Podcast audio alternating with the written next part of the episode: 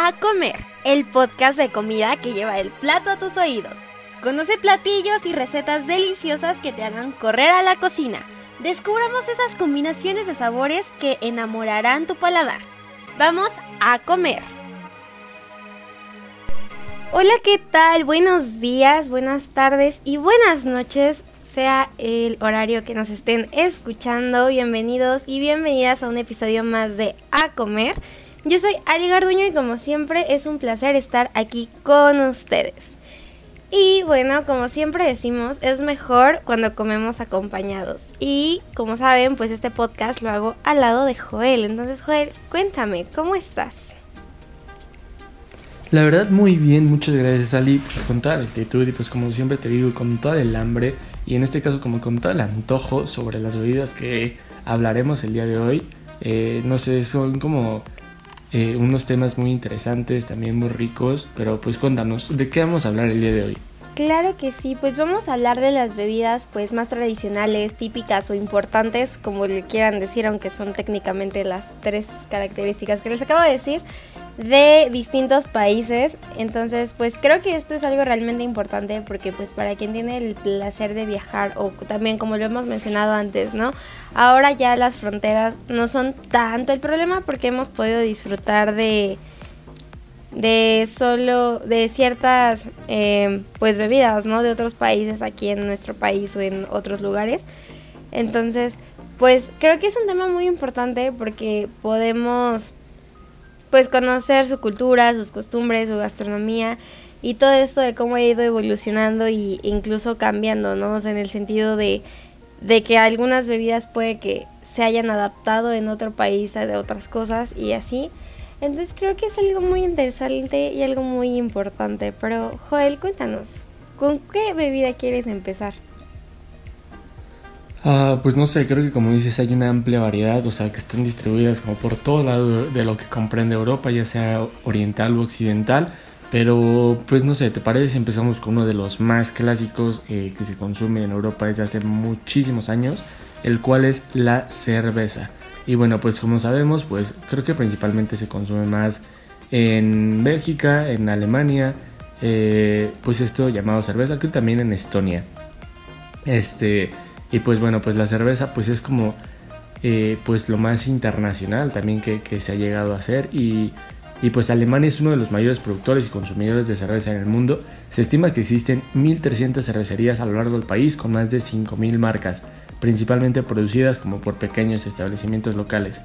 Y pues no sé, creo que para variedades cerveza, ah bueno, pues bueno, para quien no sabe, pues principalmente la cerveza está elaborada a base de, de cebada y pues ya hay distintas, muchas variedades eh, con la cual se, se, le ponen otros cereales, otros ingredientes, igual para darle eh, pues distintos sabores, ¿no? Y pues bueno, hay mil y un tipos de cervezas, ¿no? O sea, hasta por de, o sea, hasta por dónde están hechas o elaboradas o hasta si tienen, no sé, un tal, un tal grado de alcohol, no sé, por ejemplo, la Bockbier, que pues es como a partir de los 6.25 grados de alcohol, eh, la Altbier, que es como de color cobrizo o, o, algo así, o también, no sé, la Pilsner, que es como si, pues su origen de la ciudad de Pilsen en Alemania. Entonces, pues hay mil variedades. Eh, aunque también muchos dependen si son artesanales, si tienen frutos o algo así. ¿Tú, Ali, sabes algo sobre la cerveza o algún dato curioso? Pues creo que como dices, la cerveza es pues algo que está en todo el mundo. O sea, realmente, obviamente puedes encontrar cervezas en distintos puntos con características diferentes y creo que es algo importante, ¿no? Por ejemplo, me acuerdo muchísimo que cuando fui a Francia, creo que aquí ya se van a volver como las anécdotas de Ali en Francia, pero bueno, está bien. Eh, había una cerveza de color rojo y yo así, mmm, pero si son amarillas, ¿no? Entonces, pero era como un rojo muy muy, ajá. Muy tenue. Sí, o sea, no es como que digas, ay, se parecía a la cerveza como oscura, ¿no? No, o sea, era como un rojo que parecía hasta un refresco, ¿sabes? En lugar de, de una cerveza. Y eso es lo que se me hace muy curioso, ¿no? Tal vez en México jamás lo hubiera visto o jamás se me hubiera ocurrido pensarla, ¿no? Pero tú tienes algo, algo más de, de la cerveza o de otra bebida? Pues sí, inclusive las bebidas creo que ese color rojizo pues es más como luego esas que se hacen como con frutos rojos o algo así que pues la verdad son, son muy ricas. Este, pero pues no sé, creo que también otra bebida eh, medio común, por así decirse, pues es la, la ginebra que se consume en Países Bajos, o bueno, Holanda. Y pues en, sí esta bebida es originalmente holandesa y se inventó en Holanda y es una mezcla de alcohol neutro infundido con como bayas de enebro y vino de Malta, que pues es una especie de whisky no, no envejecido con aproximadamente un 47% de alcohol y pues como les digo es muy típico en Holanda, aunque igual se, es, un, es una bebida que se ha internacionalizado demasiado alrededor de todo el mundo. ¿Tú la has probado? ¿Conoces algo al respecto? Mm, pues mira, casi no tomo, entonces no, la verdad es que casi no, no, no he probado como todo eso. Pero, no sé, suena interesante, ¿no? Como en cada país tienen algo, algo que los diferencia. mira, te voy a contar y ya me dices si tú lo has probado. Es algo que es en Italia. Yo sé que tú has estado por esas tierras hace algunos años, entonces una, algo muy característico es el limoncello, que pues es un licor dulce y picante que se prepara con jarabe y limones. Y el dato curioso de esto es que además de, pues cuando compras la botella, si Pasa un mes de vencimiento de la botella, se convierte en un licor como amarillo clásico. Entonces, se este, puede decir que es como, no sé, o sea, que no importa si ya venció, te lo puedes tomar. Y bueno, normalmente lo ocupan como un digestivo para después de las comidas. O también eh, algo que es, eso me gusta bastante es que eh, lo pueden utilizar en la repostería, ¿no? para pues aromatizar las pastas los, los dulces o las gelatinas. Y creo que es interesante, ¿no? Como, como los distintos licores o distintas bebidas, pues también sirven para, para aromatizar otras cosas. O así, ¿no? O sea, creo que es interesante porque así, o sea, incluso pueden ser como más consumibles, ¿no? Porque hay mucha gente que no le gusta como tal tomar. Entonces el hecho de que lo puedas probar en un, en un postre es creo que una muy buena opción. ¿Tú lo probaste? ¿Qué sabes? Tú cuéntanos. Sí lo probé, pero como que no es de mis favoritos. Creo que en postre quedaría bastante bien. No, no, lo, no alcancé a probar en postre. Eh, pero sí, como dices, es más como una especie de digestivo, ¿no? Como aquí en, pues, usualmente usan los licores como una especie de digestivo, no sé, licor de anís igual. Y creo que es algo muy parecido que existe en México, más en la parte del Estado de México, que lo cual se llama mosquitos. Nada más que es de naranja, entonces casi lo mismo. Eh, pero obvio, el limoncello tiene este, pues, muchos años más de antigüedad. Y pues bueno, también como dato curioso, eh, este proviene de la región como de Campania y, se, elabora con cáscara de limón, alcohol, azúcar y agua. Este, pero sí, como dices, ya para los postres tiene una variante que se usa como crema de limoncello, que pues es con limón y crema de leche. Entonces pues ya, suena raro, pero me imagino que sabe muy rico. ¿Tú qué opinas? Yo supongo que sí. La verdad es que nunca lo he probado. Pero digo, a mí me gustan mucho las cosas con limón. Entonces seguramente esta bebida sería algo que, me gustaría. Tanto en postre. No sé si en digestivo. Lo puedo pensar, lo puedo probar. Y ya después les comento si sí. Pero creo que en postre suena bastante agradable. ¿Tú tienes alguna otra bebida? Ok. Sí, sí, sí, solo quería preguntarte, ¿sabes de dónde proviene la sangría? O sea, algo como que todos comemos así, o sea, si no, es completamente válido. Pues si mal no recuerdo, creo que es de España, ¿no? O sea, creo que es muy consumida por allá, pero no estoy segura. Hasta creo que sacaron como un tipo de refresco con esa, como con partes de esos elementos de la sangría, pero si tú sabes, ilumínanos, por favor. Ah, bueno, sí, o sea, de hecho, pues hay un refresco en México que se llama sangría o, algo así, ¿no? O sea, pero pues es, parecido. Pero sí, en efecto, pues este cóctel, o sea, como veraniego, por así decirse, pues es como conocido en todo el mundo, pero pues sí, originalmente y su origen viene de, España y surgió como por esa necesidad de refrescarse, refrescarnos como una bebida que calma el calor eh, más sofocante y se compone pues prácticamente a refresco o agua, vino tinto, azúcar, limón y a veces de trozos de fruta, algo parecido al clericot, nada más que en este se le, se le agregan este un poco las, pues no sé, las frutas, ¿no? O sea, y el refresco. Eh, entonces sí, es como Clericot, pero con refresco. Y pues sí está como, pues es, algo muy rico, refrescante. También si le ponen hielos, está súper, súper rico y pues queda, la, la verdad, muy, muy bien. Eh, ¿Tú lo has probado? ¿Te gusta? ¿O tienes alguna otra bebida que contarnos? Sí la he probado. Tal vez no es que ya, uy, mi favorita, ¿no? Pero pues sí, sí la he probado y no me molesta tomarla. Y sí, en cuanto a otra bebida, ahora nos vamos a un país vecino. Si aquí estábamos en España, vamos ahora a Francia. Y esta cosa a mí no me gusta, sabe feo, sabe raro. Es como si te estuvieras tomando el, el enjuague bucal. Y bueno, se llama absenta. Es un destilado de hierbas, como por ejemplo pueden ser ajenjo, anís, hinojo, incluso le pueden poner cilantro, regaliz y otras cosas. Y bueno, como fun fact, esta bebida había estado prohibida en muchos países. Pero, eh, eh, pues contiene hasta un 80% de alcohol, lo cual es preocupante y debe beberse pues en pequeñas cantidades, ¿no? O sea, es, literalmente se ve como un verde listerine. O sea, es un verde como muy artificial. Y sabe como enjuague bucal. Entonces, realmente yo no lo recomiendo. A mí no me gustó. Entonces, si un día quieren saber a qué sabe, denle un trago a su enjuague bucal otra vez. Y así sabe, literalmente. O bueno, al menos a mí a eso me supo. Y pues el color hasta es el mismo. Entonces, eh, pues no sé, digo, está interesante que sea conocer un poco de las bebidas que hay en Francia, pero realmente no es algo que a mí me haya gustado. ¿Tú, has, tú lo has probado? ¿Sabes cuál es? Sí, sí lo he probado, la verdad me gusta. O sea, no tanto por el anís, sino por las demás hierbas. O sea, es algo refrescante. Digo, obviamente sí es súper... Tiene un alto muy grado de alcohol, la verdad. Este... Pero es como de traguito sabe rico, es como un tanto refrescante. Eh, y pues sí, chances a un poco un enjuague bucal. Pero pues no eso significa que sea pa' feo, ¿sabes? Es como un enjuague que sabe rico, no, no pica como el enjuague y lo disfrutas. O sea, es como toda esa combinación de hierbas es, es muy rico.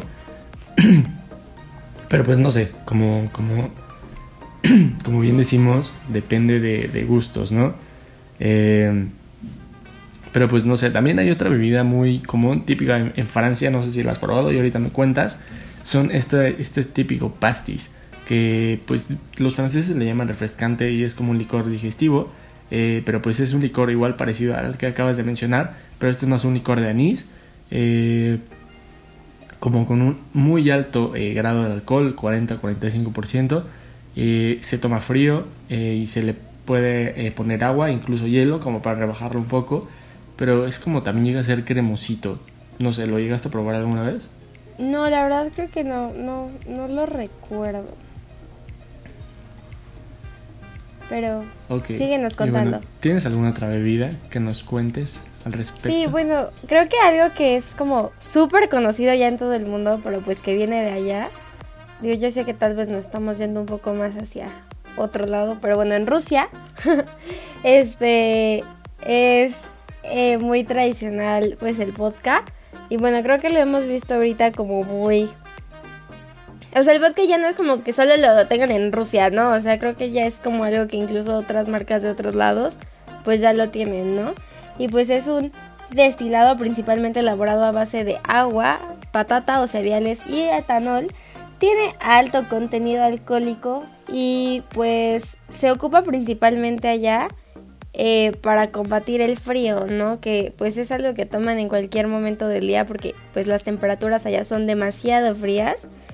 Y bueno, ah, ellos lo ocupaban para una cuestión del frío, lo siguen ocupando, pero al final de cuentas pues empezó a, a, cambiar un poco en Europa pues para usarlo en cócteles, ¿no? Como los que usualmente ya conocemos, o sea que incluyen esta, esto y pues creo que el vodka es de las bebidas que más, más combinan con cosas dulces, ¿no? Entonces pues creo que es importante mencionar que tengan cuidado cuando los cócteles tienen como mucho jugo, mucho cosas de esas, porque al final de cuentas puedes pensar que te estás tomando como un jugo y al final pues te estás tomando alcohol y pueden acabar alcoholizados bastante antes, ¿no? Bueno, porque pues no les sabe a qué sepa alcohol.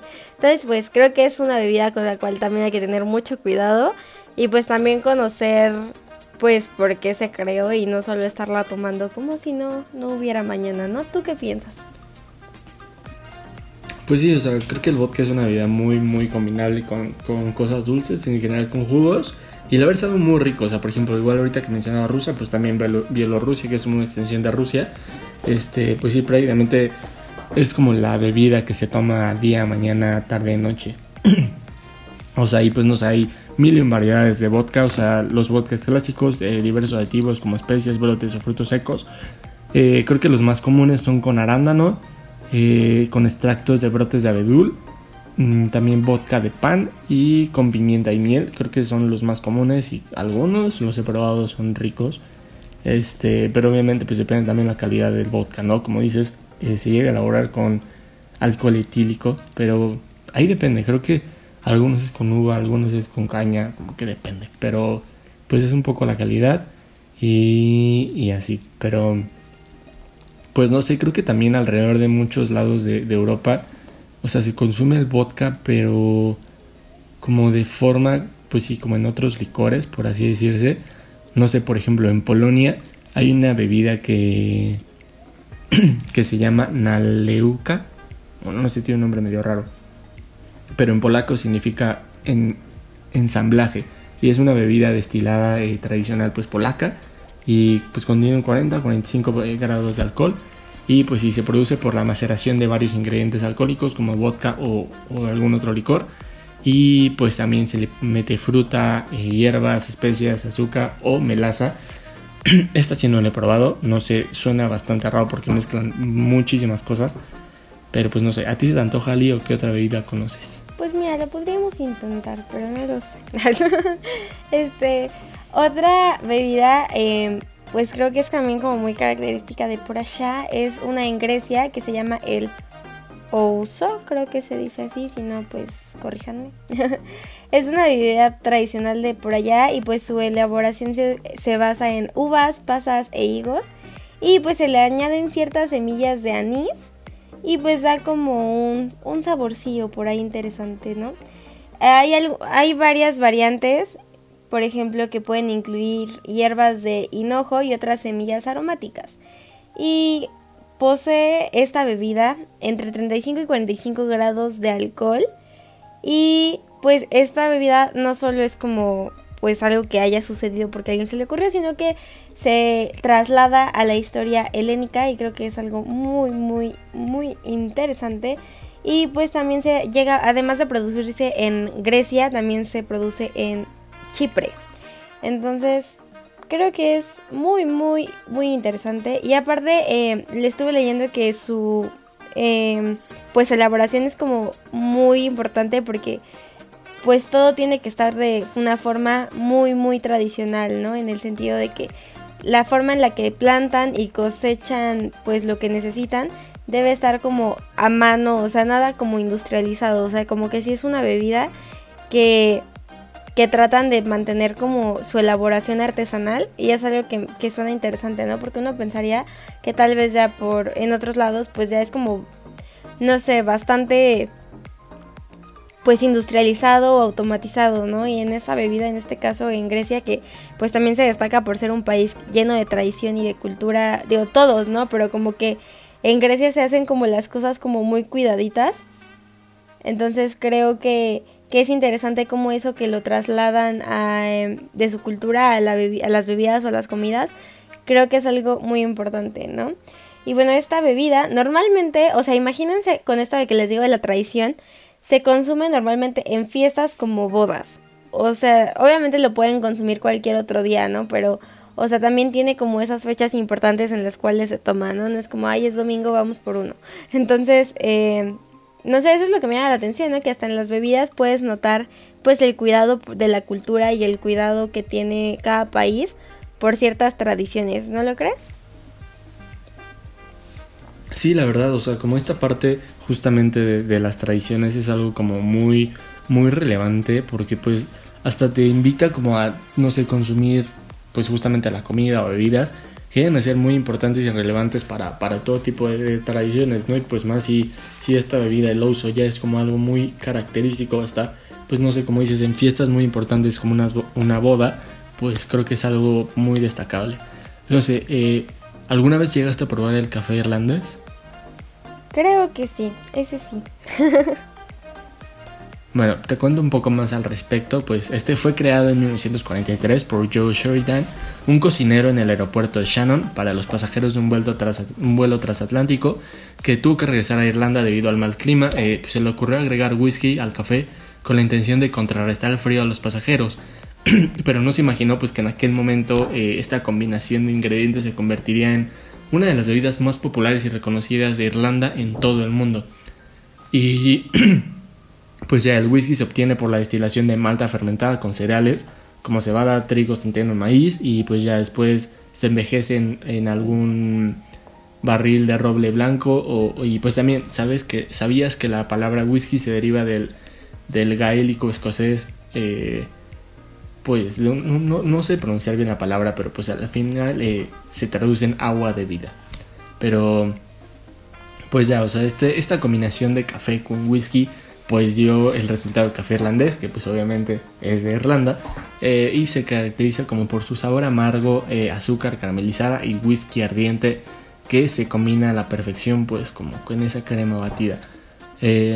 Pero Ali, cuéntame, ¿sabes algo más al respecto? Pues, o sea, creo que nunca terminaríamos de, de decir todas las bebidas que hay en Europa, ¿no? Porque al final de cuentas pues son muchísimos países pero creo que, que es interesante conocer cada una. Pero, ¿cómo ves, Joel, si vamos a unos tips? Ahora que conoces todo sobre este delicioso platillo, prepárate para conocer todos los tips y cómo se prepara. Y bueno, pues para comenzar con los tips, como les decíamos, pues ya una parte como de las cervezas, creo que es algo muy importante en Europa. Eh, pues no sé, muchos dicen que la cerveza te empanzona y que por eso no les gusta tomarla y pues que inflama demasiado por todo el gas que contiene. Pero pues un secreto justamente al momento de servirla, no sé si han visto pues que, no sé, muchos como erróneamente dicen, no, la cerveza tiene que servir sin espuma para que, pues no sé, sepa mejor, ¿no? Pero pues no, o sea, si la sirves sin espuma, justamente te empanzona mucho más. Y pues lo que muchos eh, llegan a cometer como error es tomarlo directamente de la botella, de la lata o donde sea que le estén tomando sin antes servirla en un vaso o en algún tarro. Entonces, pues lo ideal es como servirla bien en, un, pues en el recipiente que la vas a tomar. Y pues que quede como 60% de, de líquido pues de la cerveza y como 40 de espuma prox para que no te empanzone, quede bien y pues te caiga bien al, estómago, ¿no? Eh, ¿Tú, Ali, tienes algún tip que conozcas? No sé, como ahorita el del vodka que nos platicaste. Pues Creo que principalmente es que cuando no conozcan una bebida alcohólica que vayan a probar de otro lado o de otro país, pues sepan bien que se están tomando por el grado de alcohol, ¿no? Porque, por ejemplo, el que estábamos hablando de, de Francia, ¿no? Que sabe a enjuague bucal, pero que tiene alto contenido de alcohol. Hay gente que no te lo dice o, hay gente, o tú no sabes, ¿no? Y te puedes tomar un vaso completo de esa cosa y ni siquiera saber que te puedes meter una alcoholizada de, densa, ¿no? Entonces, creo que sí es importante que conozcan qué están tomando, que pregunten para justo evitar cosas que, pues no sé, digo, al final cuando viajas o cuando vas a tomar algo, pues es para pasar un buen rato, ¿no? Para acordarte que probaste algo, para acordarte que, que visitaste cierto lugar, ¿no? Entonces, pues cuando tomen bebidas que no tengan ni idea de la cantidad de alcohol que tienen, pues sí que la pregunten y pues se encarguen de, de pues de cuidar su salud y de cuidar lo que lo que están pues probando, ¿no? Para que pues justo sea un un buen momento y pues no sea un trago amargo, ¿no lo crees? Sí, concuerdo completamente contigo, o sea, pues siempre hay que saber lo que comemos, lo que ingerimos, lo que nos metemos casi casi, pues para no pasar un mal rato, ¿no? Pero pues bueno, eh, ya en cuestión de tips, pues ustedes midan, o sea, si es como alguna especie de, de pues no sé, combinado, pues midan el grado de alcohol, el jugo, no sé, igual en, la cuestión del whisky, eh, pues cuánto whisky le van a poner a su café y ya pues el café para combinarlo bastante bien. Pero bueno, pues hemos llegado al final de nuestro programa. Eh, de esta emisión del día de hoy pues espero tengan un muy buen provecho eh, puedan deleitar muy bien sus alimentos y pues nos escuchamos el siguiente miércoles en nuestra siguiente emisión del podcast A Comer. Es hora de levantar la mesa. Si quieres seguir deleitando tus oídos y conocer más sobre el sazón y el sabor, acompáñenos en el siguiente llamado a comer.